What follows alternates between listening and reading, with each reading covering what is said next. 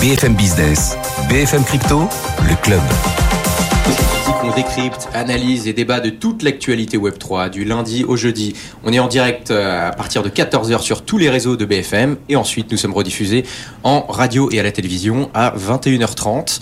Euh, et bien sûr, on est aussi dispo en replay sur la chaîne YouTube de BFM Crypto et en podcast. Aujourd'hui, j'ai le plaisir d'accueillir, d'accueillir Faustine Fleuret, présidente de la DAN. Bonjour Faustine. Bonjour. Voilà, la DAN, on le rappelle, association professionnelle qui représente et porte la voix des acteurs du Web3 en France et en Europe.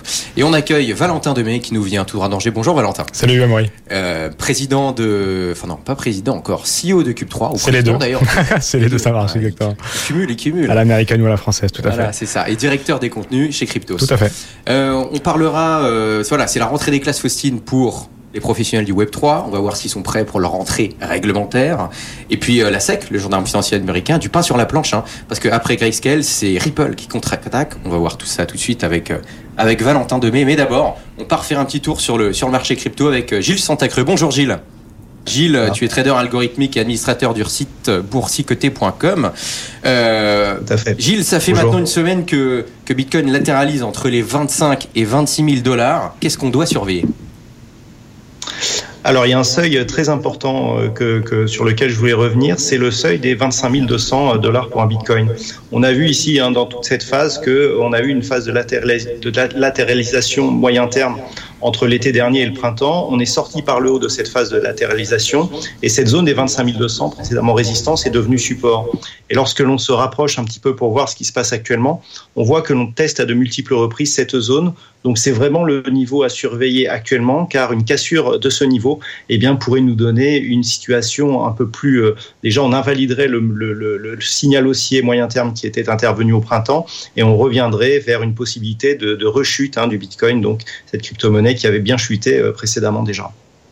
Comportement euh, similaire hein, pour euh, l'Ethereum, l'Ether, le- la deuxième crypto de, de, de ce marché, qui reste timidement depuis pareil, hein, depuis une semaine autour des, des 1600 dollars. À quel niveau il faudra s'inquiéter, ou au contraire, à quel niveau on pourra avoir de, de l'espoir, Gilles? Alors, euh, le niveau un petit peu, je dirais, euh, équivalent à ce que l'on avait sur les 25 200 dollars euh, pour un Bitcoin sur l'Ethereum, il est à 1720. Sauf que ce niveau, il a déjà été cassé. hein, on le voit sur ce graphique. Il a été, il a été cassé récemment. Suite à cela, il a été testé comme résistance. Donc, on est déjà clairement sur un mouvement baissier sur ce crypto actif. Et le fait de, de ne pas avoir de rebond au-delà des 1720, eh bien, nous place dans une possibilité de baisse qui pourrait nous permettre de revenir sur des niveaux proches des 1400 euh, dollars pour un Ether. Donc le niveau à surveiller sur cette crypto-monnaie, c'est la zone des, des 1720, car un retour au-delà de celle-ci nous, nous donnerait une configuration de retournement qui pourrait nous faire rallier les 2000 dollars euh, assez prochainement si, si on parvenait à impulser un nouveau mouvement haussier. Merci beaucoup Gilles, on va surveiller ça, tout ça de très près. Gilles Santacreux, trader algorithmique et administrateur du site boursicoté.com. Merci Gilles, bonne journée, à demain. Enfin à demain, à bientôt. Bonne journée, à bientôt. Peut-être à, À demain. bientôt. Salut Gilles. Euh, Faucine, on commence avec toi. Euh, la rentrée, euh, c'est la rentrée pour les professionnels euh, du Web 3, la rentrée des classes. Et on l'a dit tout à l'heure, hein, la rentrée euh, réglementaire ne, ne risque de ne pas les épargner. Il y a eu beaucoup de nouvelles importantes euh, durant l'été, hein, notamment du- concernant les PSAN, hein, les prestataires sur, de services sur actifs numériques. Premier agrément obtenu par Forge, enregistrement de Cascais, filiale du groupe Crédit Agricole. Atlantis, premier acteur de la DeFi, à s'enregistrer en tant que PSAN. Le secteur PSAN français est certainement le plus avancé dans sa structuration et son institutionnalisation. À quoi ces acteurs doivent-ils s'attendre en cette rentrée, Faustine? En effet, cette rentrée et cette année va être euh, de nouveau charnière pour les PSAN, mais pas uniquement.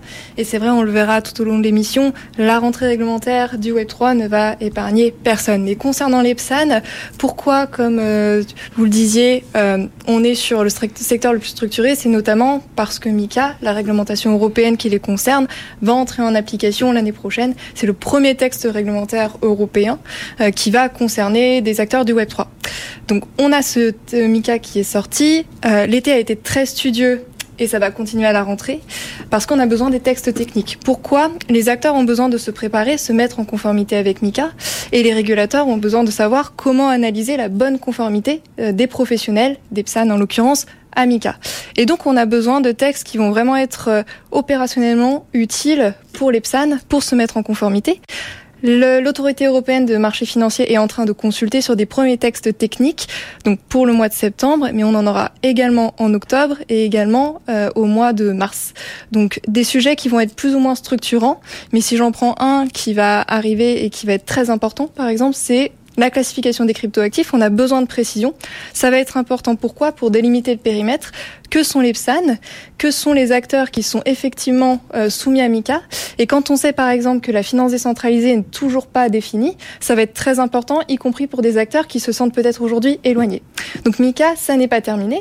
On a même des travaux internationaux qui viennent alimenter ces réflexions sur MICA et sur l'après-MICA. Je pense notamment au Conseil de stabilité financière, qui a déjà émis des recommandations avant l'été, mais qui, par exemple, à la suite de la faillite de FTX, a décidé de se focaliser sur des nouveaux sujets, notamment les conglomérats crypto, les crypto-conglomerates, euh, sur lesquels on attend des recommandations en 2024. Donc il faut suivre de très près également.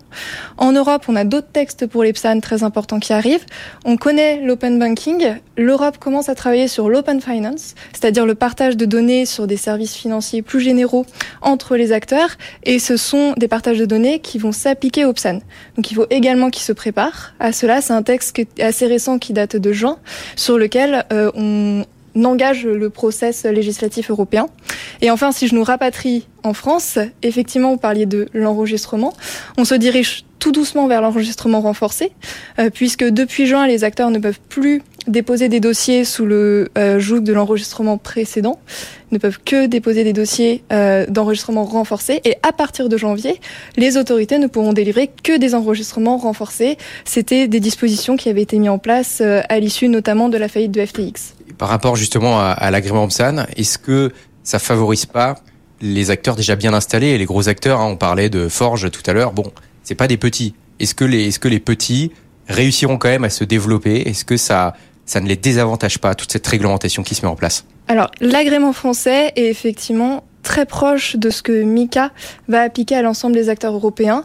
Et effectivement, c'est une marche plus haute que l'enregistrement pour les professionnels, pour les PSAN. Donc c'est pour ça que ça n'est pas étonnant finalement que ce soit un acteur proche bancaire, Forge, qui est filiale de Société Générale, qui réussit à avoir l'agrément en premier. Des gens plus familiers de la réglementation, peut-être moins frileux par rapport à des coûts euh, d'implémentation de la réglementation. Donc ça va être un challenge pour des acteurs petits et moyens. Euh, et effectivement, on peut s'attendre à ce qu'il y ait un peu de casse.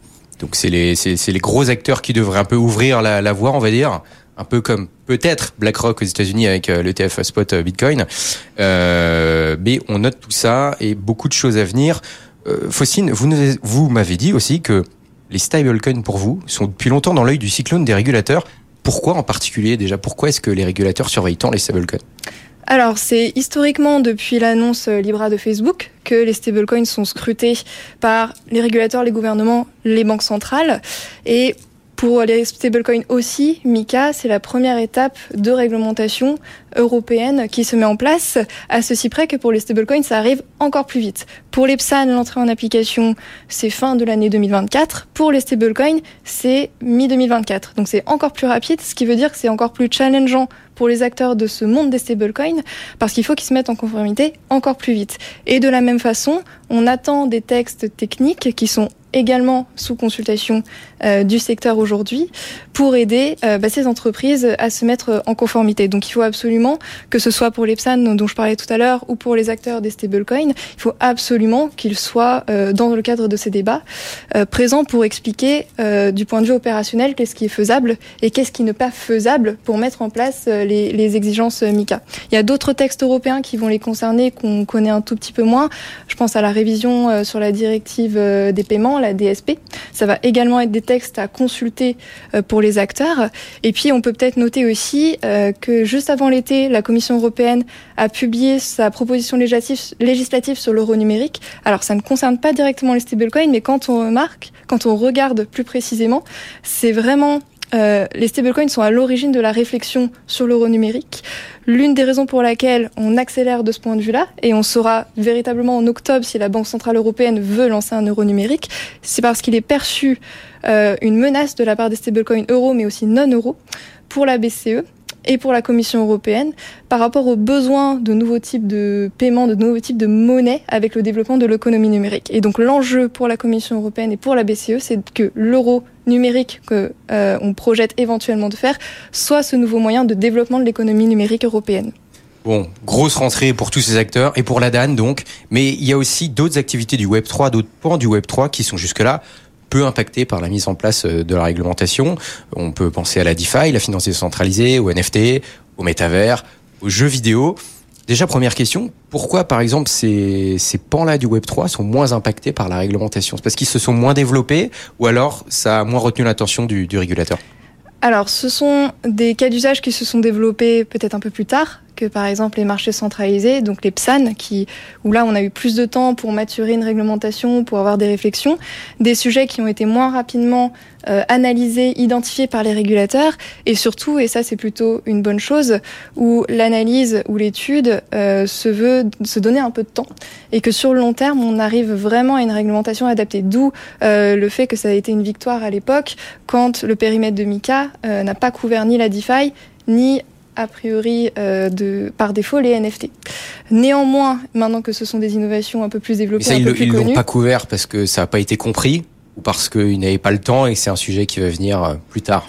parce que dans le cadre des débats MICA, les exigences discutées n'étaient pas du tout adaptées pour euh, ce type d'innovation, que ce soit la DeFi, que ce soit les NFT. C'est quelque chose qu'ils ont compris avec beaucoup de discussions de la DAN et des acteurs. Néanmoins, euh, c'est des travaux qu'ils mènent à plus long terme. Donc sur la DeFi, il y a beaucoup de consultations. Il y a eu la CPR, euh, l'autorité de contrôle prudentiel et de résolution euh, en début d'année. L'autorité des marchés financiers euh, également consul- consulte actuellement sur des recommandations de réglementation de la finance décentralisée. Donc c'est un travail de longue haleine, mais qui se déroule dès maintenant. Que ce soit sur la DeFi, que ce soit sur les NFT, les métaverses, on a eu le plan d'action de la Commission européenne juste avant l'été, et le Parlement européen travaille à des rapports. Et enfin, en France actuellement, les jeux vidéo euh, sont sur la table du Sénat à la rentrée. Euh, les députés ont voté euh, juste avant l'été sur le projet de loi dans lequel il est prévu un régime d'encadrement des jeux vidéo Web3. Et donc on s'attend à ce qu'en France, ce soit des acteurs qui soient régulés avant même que ça le soit en Europe. Valentin, on l'a vu tout à l'heure, vous êtes CEO et même président de Cube3, le, voilà, le premier incubateur d'Europe Web3. Maureen. à Angers. Ouais, c'est un choc, c'est un choc. Voilà. Euh, pour l'instant, il y a quoi Déjà plus de 150 candidatures, Ouais. plus de 30 euh, startups incubées. Dans ces 30 euh, startups, il y a quoi comme vertical Web3 déjà enregistré, validé, on va dire On en a effectivement une dizaine qui sont, euh, faut en parler, les NFT, les métavers, euh, forcément il y a la finance euh, décentralisée. Et, et effectivement, on retrouve les mêmes combats que, que vous soulignez, euh, Faustine, euh, qui d'ailleurs est, est advisor euh, sur Cube3 et qui accompagnera dès la rentrée de Cube3, donc le 9 octobre prochain, une partie des entreprises et, et l'ensemble de Cube3 sur ces sujets-là, parce que indéniablement, cette rentrée, elle attend aussi les jeunes startups. Vous soulignez tout à l'heure la difficulté pour elles d'accéder peut-être à des enregistrements renforcés. Et puis demain à bah, c'est le rôle de Cube 3 justement de les accompagner vers cette réussite, qu'elle soit en les aidant sur des leviers financiers ou que ce soit en les aidant sur des capacités de connaissances comme euh, ceux de nos mentors ou advisors. Faustine euh, en est l'une des, des témoins aujourd'hui et de les aider justement à passer cette euh, barrière-là parce que la France aujourd'hui, elle est vraiment dans la course, elle est vraiment même tête de peloton, donc pour pas qu'on perde quelques mois et quelques places stratégiques avant euh, l'uniformisation de cette réglementation européenne. Donc c'est là-dessus que, parmi tant d'autres sujets, on accompagne nos entrepreneurs à partir du 9 octobre et euh, et on suivra ça effectivement de, très près, mais, c'est l'un des, gros sujets, c'est la réglementation cette année, c'est certain. Et comment vous les accompagnez là-bas concrètement? C'est quoi? C'est avec l'aide de, de, Faustine, par exemple, se présente euh, présidente de la DAN ou, ou c'est quoi? C'est des avocats? C'est des c'est du, lobbying Qu'est-ce que vous faites En fait, on a 200 heures d'accompagnement, euh, soit sur le modèle formation, soit sur de l'accompagnement stratégique. On a une équipe qui est composée d'une quinzaine d'advisors ou mentors. Euh, Il y a effectivement Faustine, il y a euh, Owen Simonin que vous recevez également sur ce plateau, Yvan Delatour de BPI France qui est aussi derrière cette initiative. Et puis il y a tout un tas de mentors, que ça soit du Web 3 ou du Web 2 ou de la finance traditionnelle. Et puis euh, l'équipe de Cube 3, en gros, on propose 200 heures de formation pour structurer les entreprises et justement les accompagner, que ce soit sur le volet réglementaire, sur les levées de fonds, que ce soit aussi sur la gestion d'entreprise, parce que Évidemment, on parle du Web 3, mais ça reste de l'entrepreneuriat. Donc il y a de doubles enjeux, celui de la réussite de l'entrepreneuriat classique et en plus de ça, celui de la réussite de l'entrepreneuriat dans un milieu d'innovation comme celui du Web 3. C'est deux challenges sur lesquels il fallait justement créer un accompagnement stratégique important. Euh, encore une fois, c'est pour ça qu'on a qu'on a fait Cube 3. Il y a des gens de de, de, grosses euh, de gros euh, autres incubateurs traditionnels qui nous ont rejoints. Je pense notamment à des incubateurs régionaux pour accompagner au sein de Cube 3 euh, ces, ces entrepreneurs. Effectivement, à date, il y en a une vingtaine et de toutes les façons, on aura l'occasion de les suivre puisqu'il y aura une, une, série qui sera publiée euh, de manière bimensuelle pour comprendre de l'intérieur ce que c'est l'entreprendre et ce que c'est l'entreprendre euh, dans le Web 3. On va suivre tout ça avec intention, mais euh, attention, déjà retour dans l'actualité hein, brûlante avec l'affaire XRP hein, qu'on a déjà suivi pas mal ici, mais il y a, y a, des rebondissements. Euh, l'affaire XRP, là, là, il y a un tribunal qui avait rendu un jugement défavorable à la SEC et plutôt favorable à XRP. La SEC euh, elle, a décidé de, de, de, de, faire appel de cette décision, mais c'est Ripple qui contre-attaque et qui s'oppose à cette démarche et euh, qui fait valoir ses droits devant le tribunal. Valentin, est-ce que vous pouvez nous en dire plus? Effectivement, ça reste assez incompréhensible cette histoire. Elle date depuis 2020. C'est euh, des ping-pong d'un côté et de l'autre de la barrière entre la SEC, la Security and Exchange Commission, donc l'AMF, euh, si on veut faire très simple, côté États-Unis, et l'entreprise Ripple qui émet les XRP. Donc depuis 2020, il est question de savoir est-ce que le XRP aurait dû être enregistré comme titre au moment de son émission ou pas.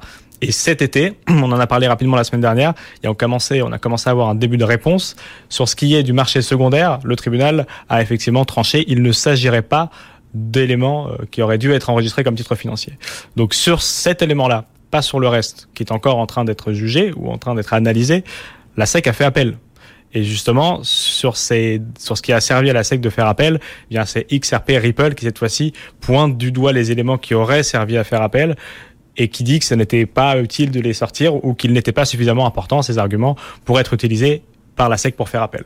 Donc c'est chacun se tire euh, dessus en espérant que euh, il y ait un jugement favorable qui vienne sceller cette affaire qui nous traîne depuis 2020. Il faut bien comprendre que c'est encore une fois la, la nature même des actifs numériques qui est questionnée. On en parlait avec Faustine il y a quelques minutes qu'est-ce que les actifs numériques On a besoin de clarté. Ça pourra faire jurisprudence, ça fera même très certainement jurisprudence lorsque euh, on aura fini ce feuilleton de savoir si XRP et d'autres crypto-monnaies similaires doivent ou auraient dû être enregistrés comme titre financier à leur émission euh, ou pas. Et ça, je pense que dans les prochains mois, on aura des réponses. C'est à peu près dans le même timing que euh, on vous en parliez à Maury, euh, notre fameux ETF Bitcoin Spot de Grayscale ou de BlackRock, on n'en sait rien. En fait, toute cette incompréhension réglementaire qui a servi les États-Unis, puis qui les a desservis, puis qui pourrait les resservir dans quelques temps en fonction de la temporalité et du tempo que, que va jouer la SEC et, et, justement les tribunaux des différents États, donnera pour euh, un, grand, un grand élan pour le, prochain bull run, on en parle souvent, ou en tout cas pour euh, la suite euh, des, des, des actifs numériques aux États-Unis. Ce feuilleton judiciaire et réglementaire aux États-Unis euh, voilà, on a encore beaucoup de ping-pong, on attaque, puis on contre-attaque. Voilà, c'est comme ça depuis plusieurs années, voire plusieurs mois. Ça dépend des, ça dépend des procès et des affaires. Euh, Faustine, est-ce que vous, euh, de par votre position de présidente de la DAN, est-ce que vous regardez un peu ce qui se passe aux États-Unis? Est-ce que les décisions qui vont être prises aux États-Unis peuvent influer les décisions qui peuvent être prises en Europe et en France? Ou alors c'est deux choses complètement différentes? Le rythme de construction réglementaire euh, notamment, ainsi que l'approche sont extrêmement différentes, que ce soit enfin, entre les États-Unis et l'Union européenne.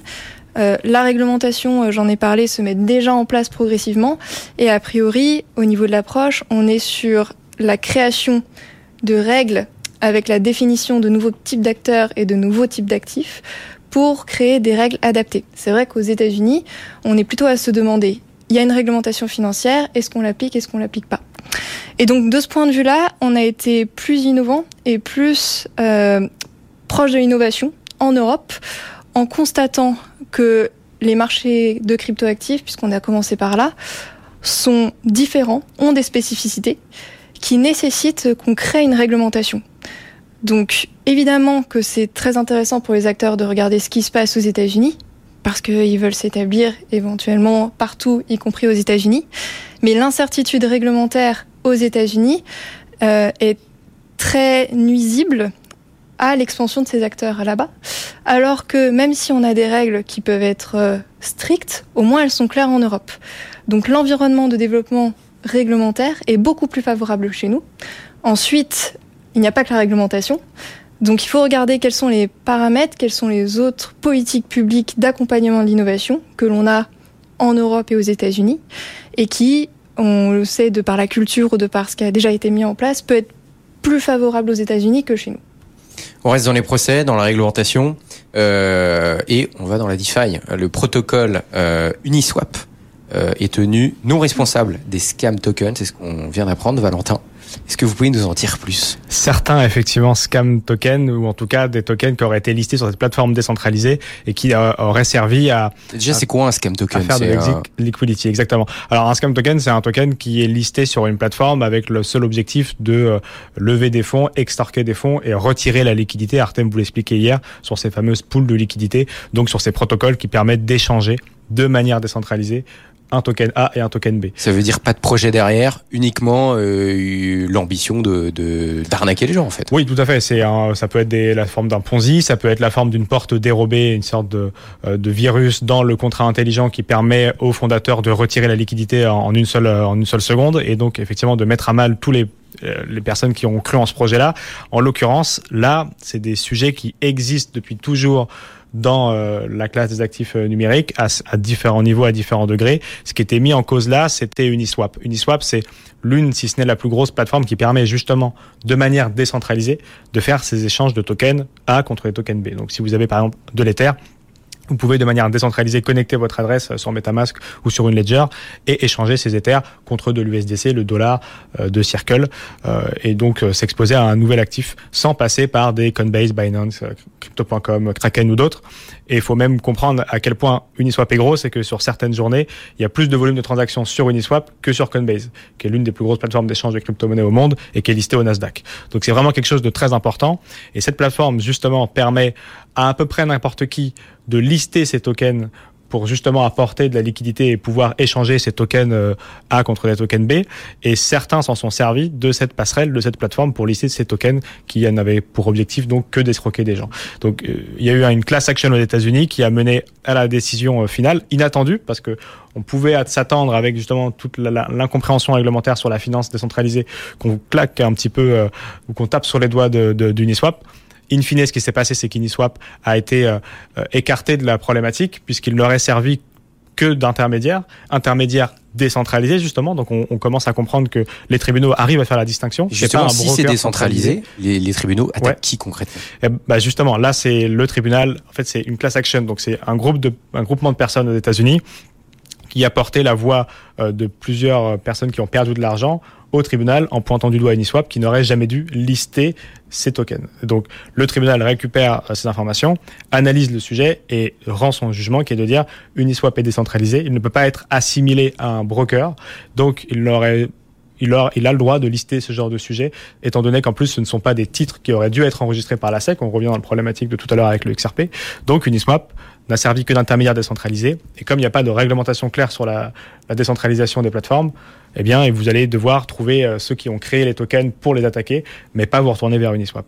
Et comme on ne sait pas qui a créé ces tokens, on est dans une incompréhension et une impasse, c'est certain, mais en tout cas, ça va dans, dans le sens de la compréhension de la décentralisation des protocoles. Il va falloir les encadrer, il faut aussi en parler, en parler tout à l'heure, il va falloir trouver des moyens d'encadrer ce sujet-là, mais en tout cas, c'est pas Uniswap qui paiera les pots cassés euh, de, de ce fonctionnement qui est qu'en fait, ces euh, créateurs de tokens sont allés lister de manière décentralisée et autonome sur cette plateforme décentralisée qui ne sont que des contrats intelligents qui mettent en connexion plusieurs personnes et, plusieurs pools de liquidités justement, eh bien ça ne sera pas Uniswap qui sera tenu responsable euh, de, de, de, cette escroquerie. C'est une bonne nouvelle pour l'écosystème, Faucine, parce que du coup ça veut dire que les tribunaux commencent de plus en plus à comprendre comment fonctionne cet écosystème, comment fonctionne la finance décentralisée ça dépend euh, à quel niveau. C'est vrai que si on prend euh, les autorités de régulation financière en France, euh, l'AMF et la CPR, ça fait très longtemps qu'ils s'intéressent au sujet. Si on prend euh, d'autres instances, toujours en France, par exemple l'autorité nationale du jeu, qui aujourd'hui est impliquée dans quel pourrait être un cadre pour des nouveaux types de jeux vidéo Web 3, Là, on a encore besoin, euh, et c'est normal, euh, bah, de faire comprendre qu'est-ce qu'il y a derrière le Web3, qu'est-ce qu'il y a derrière cette innovation. Donc, bien sûr, il y a des parties prenantes qui sont euh, euh plus, à, plus au fait plus au courant, euh, mais on a encore beaucoup de travail de pédagogie euh, à réaliser. C'est un des travaux, de, un des travaux pardon de, de la DAN, au-delà des négociations réglementaires auxquelles on participe. Eh ben, bon courage. Merci beaucoup, Merci. Faustine, d'avoir été avec nous. Faustine Fleuret, présidente de, de la DAN. Valentin, tu reviens nous voir demain Tout à fait. Voilà, donc euh, même endroit, même heure demain. Euh, on sera demain aussi avec Louis-Alexandre de Froissart pour Montaigne Conseil Patrimoine, un CGP dans la crypto. Merci d'avoir été avec nous. Bonne journée, bonne soirée et à demain.